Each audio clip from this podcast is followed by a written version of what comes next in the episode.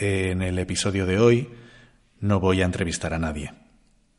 Tampoco voy a grabar uno de esos soliloquios de 50 minutos donde explico un concepto en profundidad. Por primera vez en la corta pero intensa historia de este humilde podcast, voy a responder a las preguntas de tres oyentes que me han dejado un mensaje a través de la web. En el episodio de hoy, tú eres protagonista. Soy Carlos Iglesias, CEO en Runroom y profesor en varias universidades y escuelas de negocio como ESADE, K-School o BAU. Os doy la bienvenida al vigésimo quinto episodio de En el Mundo Real, el podcast sobre experiencia de cliente y negocio digital.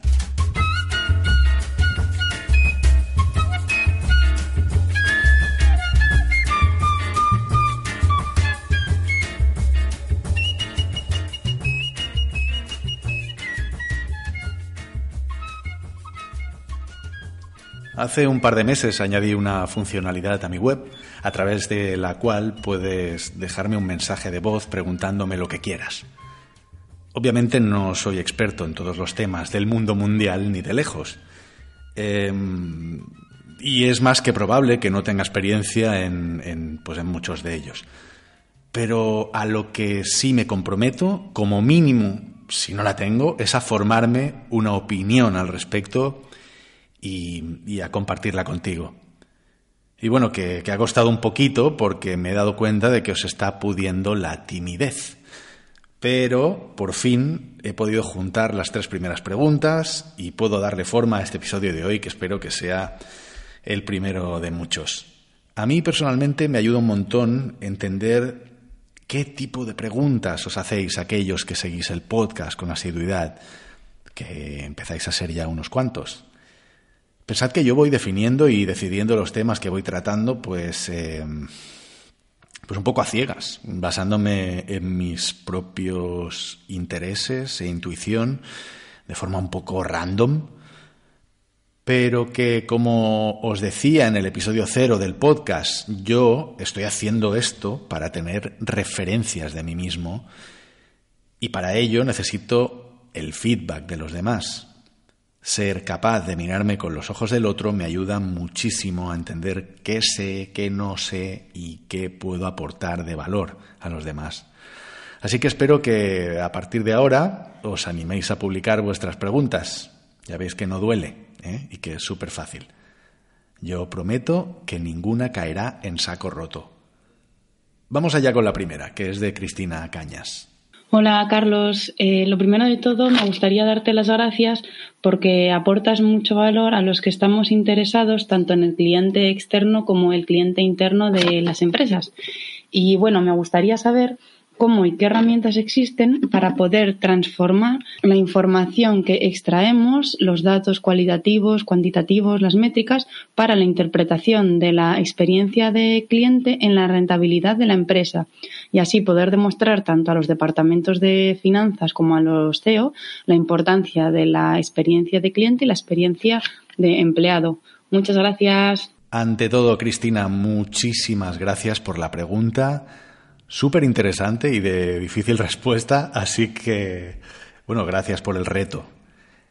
Bien, ya, ya que me preguntas directamente por, por herramientas, pues eh, comentar que en los últimos años hemos pasado de un, de un landscape, digamos, de un, de, un, de un, contexto con unas 150 herramientas en el año 2011 a más de 8.000 en 2018 y es el dato que tengo de, abril de 2018. Realmente elegir una herramienta hoy es una completa locura.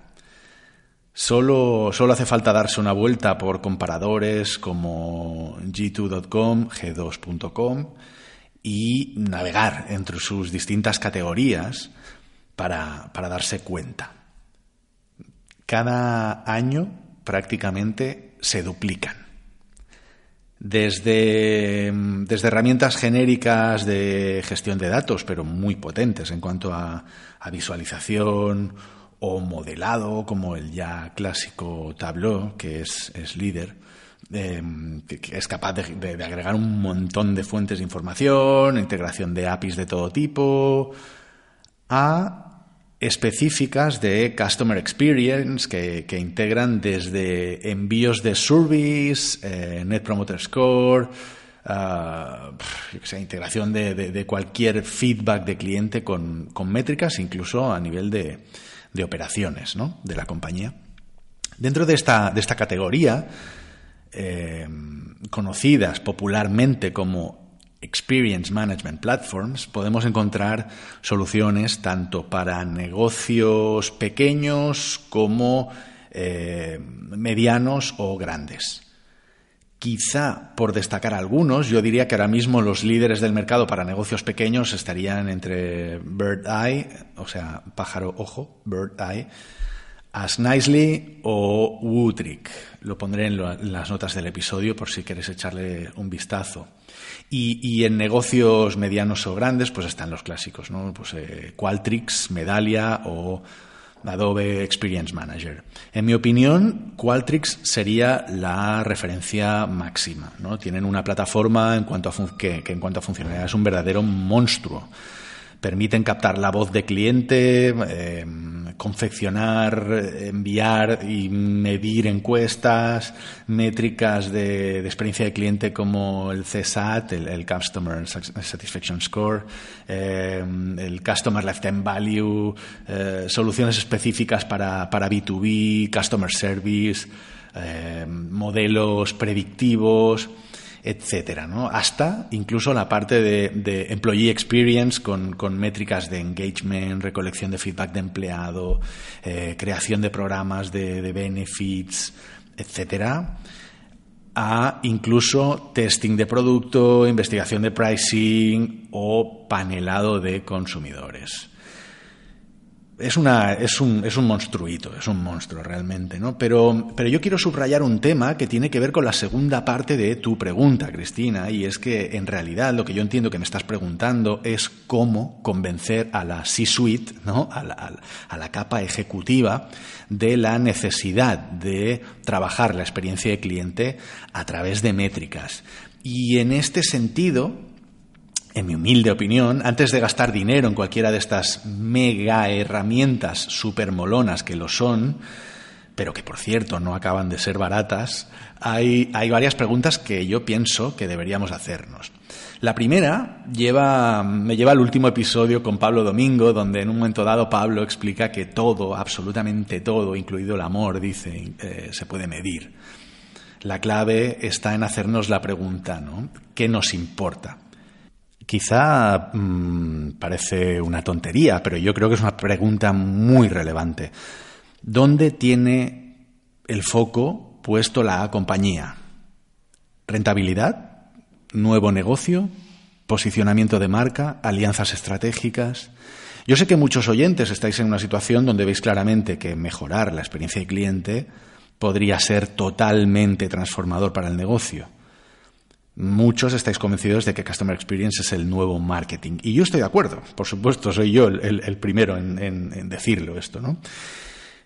Pero las transformaciones no pueden ser bottom-up, al menos únicamente bottom-up. ¿no? Para que una transformación gane adherencia, tracción, para que tenga el impulso que se requiere, debe ser top-down. Y esto, inevitablemente, va a hacer que debamos entender qué le importa a quien está al frente de la estrategia de la compañía en cada momento. Por supuesto, todas las empresas tienen el foco puesto en los ingresos. Los, negocios van de eso. Pero es necesario profundizar un poquito más. Debemos ser capaces de escuchar e identificar cuál es la métrica realmente clave en la organización. Y una vez sepamos responder a esa pregunta, entonces podremos hacernos la siguiente, que, para mí sería cuál es la mínima acción que podemos llevar a cabo para impactar en esa métrica de forma demostrable y tangible. Si de lo que se trata es de demostrar, busquemos quick wins, acumulemos hechos, pequeñas acciones que den visibilidad a nuestro porqué, que ayuden a generar el sentido de, urgencia, ¿no? pequeños proyectos que nos ayuden a eso, a generar buzz, sentido de urgencia. En el episodio 3 del podcast sobre gestión del cambio hablamos de ello en mayor profundidad con José. Yo sé, Cristina, que tú los has escuchado todos, así que, en fin, espero haberte aportado algo de valor con esta, con esta respuesta, eh, porque realmente es un tema mm, eh, inacabable. Hola, Carlos. Eh, soy Mariano, Mariano Follana de Alicante. Nos conocimos durante tu visita a nuestro máster. ¿Qué tal estás? Bueno, tal como te comenté, a mí me gustaría encontrar algún debate en el que se pusieran los pros y los contras y se intentara dilucidar acerca de la tendencia correcta en el mundo de las apps. ¿A dónde vamos? A que todas las aplicaciones, utilidades, todos los servicios, todas las cosas que se conectan a Internet tengan su app? ¿O deberíamos inducir a los usuarios finales a que existieran eh, apps de uso horizontal, es decir, todos se dirigieran hacia los canales más comunes, hacia las apps de mayor uso. ¿Cuál sería lo correcto?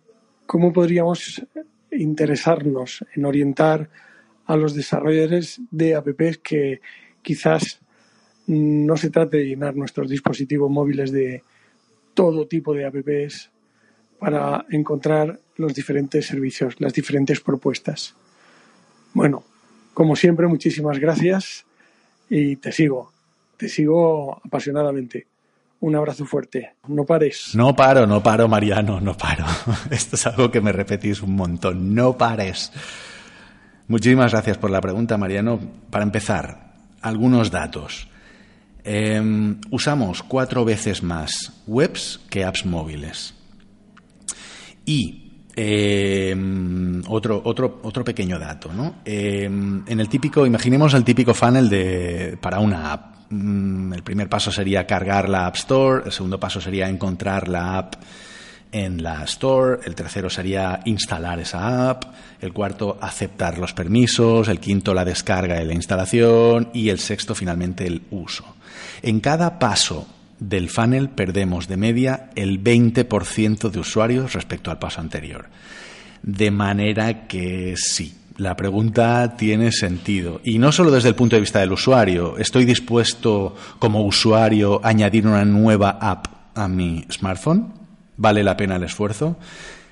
sino también y especialmente desde el punto de vista del negocio. ¿no? ¿Necesito realmente una app? ¿Para qué la necesito? ¿Qué objetivos de negocio persigo?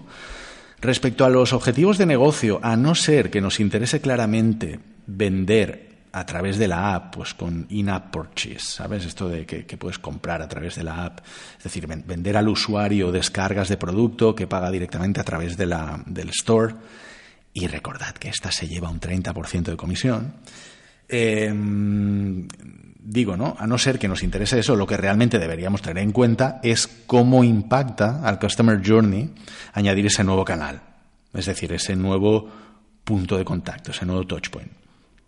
¿Va a servir para fidelizar? ¿Va a servir para viralizar? qué experiencia del journey queremos mejorar, en qué fase se encuentra. Con toda probabilidad, todas, todas estas preguntas se pueden responder sin necesidad de crear una app y, sin necesidad de luchar contra la fricción inherente que supone para el usuario adoptar un nuevo cacharro que no ha pedido. Yo, lo, lo, primero que deberíamos considerar es si por alguna razón necesitamos explotar las prestaciones del dispositivo del usuario, como por ejemplo, eh, pues yo qué sé, las push notifications, el acelerómetro, la cámara de fotos o de vídeo, la agenda de contactos, el GPS, el calendario, interactuar con otras apps instaladas, la necesidad de uso sin conexión. Si la respuesta es no, claramente no es la mejor opción. E incluso si la respuesta es sí, puede haber otras opciones como, por ejemplo, las Progressive Web Apps. Una, una Progressive Web App es una aplicación web con apariencia de aplicación tradicional que es capaz de utilizar algunas de estas capacidades, como por ejemplo el uso sin conexión o las push notifications, ¿no? sin necesidad de hacer pasar al usuario por ese funnel de instalación, si no quiere, ya que no deja de ser una web. O sea, el usuario eh, entra en una URL, en una, en una web normal y corriente, por lo tanto también se puede indexar, se puede rastrear, se puede enlazar, etcétera, ¿no? La diferencia con una web normal y corriente es que el usuario, si así lo desea, puede instalársela como si de una aplicación tradicional se tratase, ¿no? Eh, de hecho, bueno, hasta hace poco la única forma de instalártela era, eh, digamos, con, un botoncito de, del sistema operativo, del navegador, que, le decías, oye, añádeme esta aplicación al escritorio, pero ahora, eh, desde hace, pues no recuerdo exactamente, pero poquito, poquito tiempo, Google Play permite que aparezca las, las Progressive Web Apps en su store.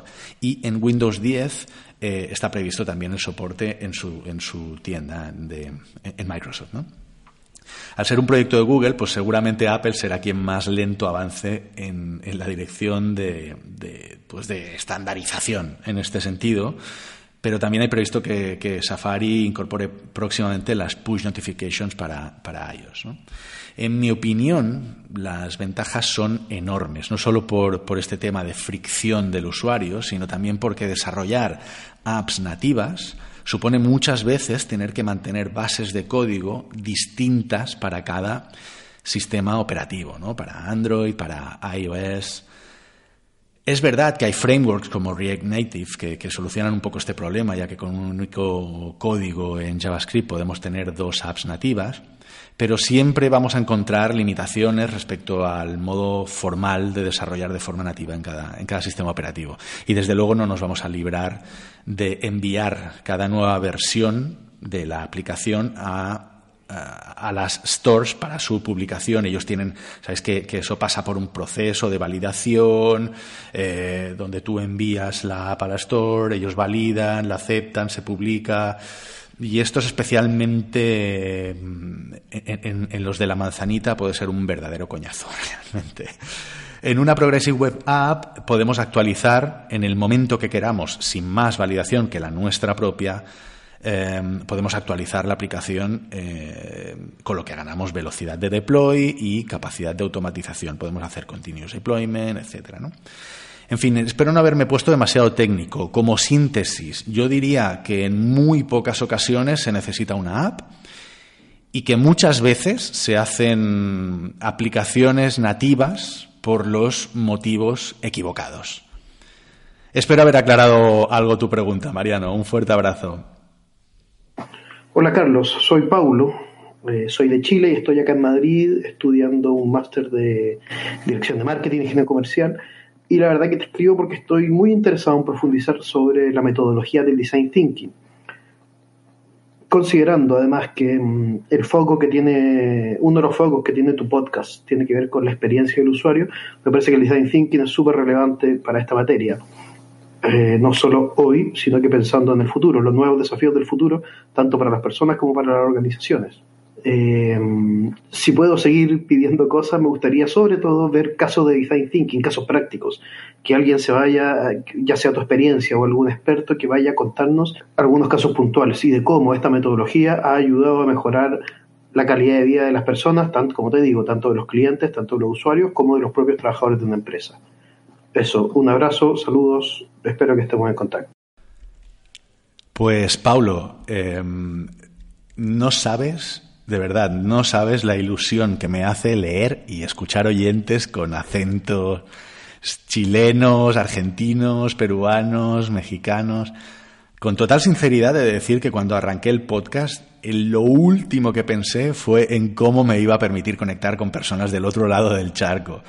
Y desde luego ha sido una de las consecuencias más bonitas del proyecto. Así que em, nada, un saludo especialmente afectuoso y muchísimas gracias por la pregunta que me haces. Yo, yo también espero que sigamos en contacto. Em, y, totalmente de acuerdo contigo. De hecho, en mi backlog de próximos episodios hace bastante tiempo que tengo ahí una tarjetita que dice Design Thinking, así que me alegra un montón el interés y prometo que hablaremos de ello. De hecho, te invito a seguir atento porque espero poder traer a alguien a que comparta su dilatada experiencia en este área de conocimiento Ojalá que en un par o tres de episodios. Mm, ya lo he dicho, o sea que aquí ya hay un poquito de compromiso por mi parte. Venga, próximamente en sus auriculares. Bueno, de momento, y por contextualizar un poquito al resto de oyentes, igual no voy a hacer ese episodio donde expliquemos experiencias, pero sí que eh, para aquellos que nunca han oído hablar de, de Design Thinking o que no saben exactamente qué es, yo lo definiría como una metodología de innovación, de diseño de innovación que es especialmente potente a la hora de comprender y dar solución a las necesidades reales de los usuarios. Yo diría que lo que, lo que ha aportado em, de más valor Design Thinking ha sido su forma de idear, empatizando con los usuarios, eh, fomentando el trabajo en equipo y potenciando la creatividad a través del, diseño visual y del prototipado. Entonces, el proceso de Design Thinking se compone de cinco etapas pero, pero no son etapas, ¿cómo decirlo?, exactamente lineales. Es decir, podemos ir hacia atrás o hacia adelante según convenga, incluso saltándonos etapas que nos, o sea, etapas no consecutivas, digamos, ¿no? Puedo avanzar dos hacia atrás o una hacia adelante, etcétera, ¿no? Arranca recolectando la mayor cantidad de información posible, generando una gran cantidad de contenido al principio, que crecerá o disminuirá dependiendo de la fase en la que estemos y que iremos refinando hasta llegar a, una solución que cumpla con, los objetivos. Las cinco etapas son eh, empatizar, definir, idear, prototipar y testear. Empatizar, definir, idear, prototipar y testear. Se suelen representar con un doble rombo en horizontal. Imaginaos dos rombos eh, como cuando éramos pequeños y las, películas de adultos ponían dos rombos, pero juntos, ¿vale? Pues em, la, la, idea es que empezamos divergiendo y ahí es donde el primer rombo se abre, convergemos en la definición, el primero se cierra, volvemos a diverger en la ideación para finalmente converger en el prototipo y testeo. Entonces, en cuanto a las fases, pues empatizar tiene que ver con la comprensión de las necesidades de los usuarios implicados en la, solución que estemos desarrollando. Eh, la fase de definir consiste en, ir cribando la información recopilada durante la, la fase de empatía, ¿no? esa primera fase. Aquí debemos quedarnos con lo que realmente aporte valor e identificar problemas cuyas soluciones serán clave para la obtención de un resultado innovador. De hecho, en mi modesta opinión, lo que, lo que mejor hace Design Thinking es precisamente eso, la identificación del problema, ¿no? la definición. Eh, la siguiente fase, la de ideación, debemos favorecer el pensamiento expansivo y estar muy en guardia contra, contra los sesgos, contra nuestros propios sesgos y, juicios de valor.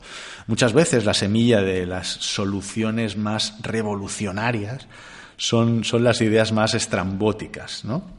Em, y, en fin, debemos velar por, por, no secuestrar el brainstorming con un exceso de racionalidad. ¿no? Ya sabéis que los brainstormings deben ser, eh, deben incentivar precisamente el, no cortarnos, ¿no? Decir, aunque sean, aunque nos puedan parecer tonterías o, salvajadas, eh, ponerlas encima de la mesa porque eso nos puede llevar a otras ideas interesantes y factibles. Hemos visto, ¿no? Pues eh, la fase de empatizar, la fase de definir, la fase de idear. Y finalmente, en las respectivas fases de prototipado y testeo, al final construimos, pues eso, prototipos que nos ayuden a, visualizar las posibles soluciones y, em, bueno, sí, eso, esos prototipos, al final lo que haremos con ellos será, pues probarlos con, los usuarios implicados en la propia solución que estemos desarrollando.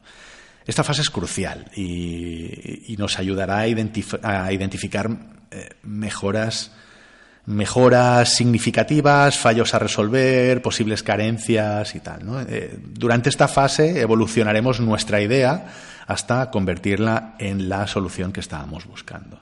Y bueno, haber dicho así, en plan, las cinco fases del no sé qué, tampoco es que parezca una super innovación, pero para mí lo realmente innovador de la metodología es precisamente que busca un mindset muy concreto, basado en la co-creación, en la diversidad y en incorporar constantemente al usuario en la definición tanto del problema como de la solución, ¿no? a través del, prototipado y testeo continuos. Algunas de las técnicas más conocidas ya las hemos visto aquí, como por ejemplo el Customer Journey Map o la metodología personas, eh, las entrevistas con usuarios, la etnografía, focus groups, etcétera, ¿no? Pero en cada fase hay un montón de técnicas que suelen utilizarse, em, que además de ser divertidas y huir del, mundo gris de los documentos aburridos y los Excels, son realmente potentes porque tienen la capacidad de mapear lo que el equipo tiene en la cabeza y dar forma a las divergencias y a las ideas. Y de nuevo, la palabra mapear. Me doy cuenta de que si hay una palabra que ha aparecido en todos los episodios del podcast, esa, esa tiene que ser mapear, creo. ¿eh? Tendría que hacer algún día el experimento de, escuchármelos todos y, subrayar a ver si, aparecen todos ellos. En fin, Paulo, que te agradezco que me hayas llevado a introducir el tema de esta forma y prometo profundizar en, ejemplos y experiencias concretas. Ahora, de, momento, espero que sirva un poco como introducción al tema Em, y hasta aquí, amigos y amigas, este episodio de mi podcast En el Mundo Real, el podcast sobre experiencia de cliente y negocio digital. Agradeceros una vez más vuestra fidelidad, por escuchar, por compartir, por darle al like y por dejar vuestra, vuestra reseña en la plataforma de podcasting que uséis. Recordad que encontraréis las notas del episodio en carlosiglesias.info barra E025. Un fuerte abrazo y os espero en el mundo real.